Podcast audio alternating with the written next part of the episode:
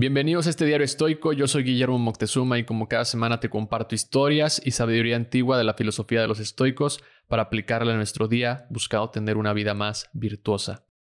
Recuerdo que en mis primeros meses de publicidad, cuando trabajaba con mi equipo en una estrategia global por unas famosas galletas, surgió el término Blue Monday. La verdad es que nunca lo había escuchado y al preguntar sobre su origen, mi reacción fue ¿quién fue el publicista que se inventó esto?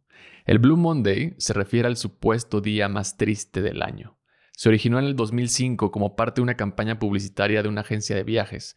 Un publicista creó la idea con ayuda de un psicólogo que al parecer utilizó una fórmula que consideraba factores como el clima, las deudas postnavideñas y la falta de motivación, supuestamente influyendo en el estado de ánimo de las personas, por lo que en este día las personas estaban más tristes de lo normal. Pero sinceramente dudo que sea una realidad psicológica universal. De hecho, el Blue Monday ha sido criticado por su falta de fundamento científico y por ser más una estrategia de marketing que una realidad psicológica comprobada. Es importante mencionar que desde una perspectiva científica y psicológica, no existe una base sólida para afirmar que este día sea realmente el más triste del año. Parece más bien una construcción social donde alguien señaló algo y las personas se identificaron con ello. O parece más bien como es la realidad, un invento publicitario para vendernos cualquier cosa. En este episodio vamos a utilizar esta idea para hacer algo positivo. El Blue Monday, para un estoico, puede ser una oportunidad para recordarnos, practicar la aceptación, la gratitud y el enfoque en lo que está dentro de nuestro control. El estoicismo promueve la práctica de la fuerza interior y el desarrollo de una mentalidad resiliente que permite adaptarse a las dificultades sin perder la compostura. Es cierto que las primeras semanas de enero pueden ser difíciles ya sea porque estás cansado de las fiestas o porque, como muchos dicen, vuelves a la realidad después de las vacaciones. Pero como diría un estoico, si no te gusta tu realidad, entonces hay mucho por trabajar. Empezando por reflexionar sobre nuestra moderación, especialmente en temas económicos que generan presión y estrés en estas semanas.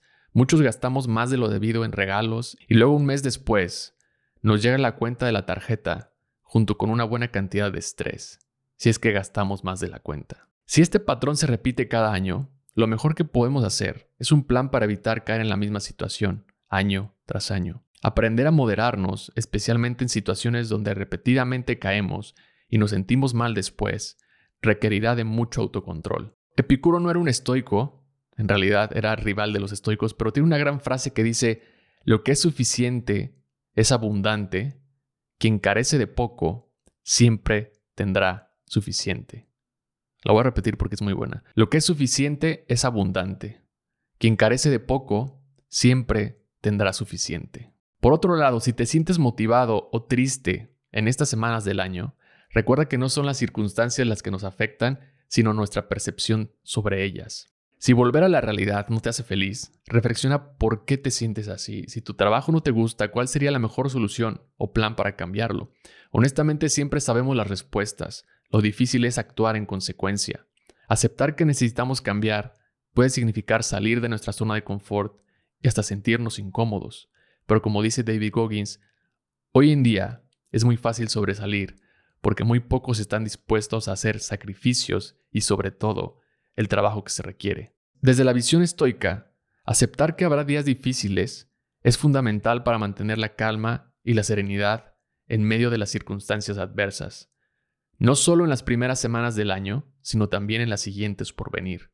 Tenemos que aceptar lo que no está en nuestro control y en el camino analizar dónde podemos mejorar nuestra moderación y templanza para tomar mejores decisiones y que en el siguiente año, sobre todo en las primeras semanas como apunta el Blue Monday, no afecte nuestra tranquilidad. Gracias por escuchar este episodio. Si te gustó, te invito a compartirlo en tus redes sociales o calificándolo y dejando un comentario. Esta es la mejor manera en que me puedes ayudar a crecer este proyecto. Y si te gustaría recibir una carta semanal o una postal estoica para seguir aprendiendo de esta filosofía, te invito a suscribirte a mi página guillermoctezuma.com. Nos escuchamos pronto. Bye.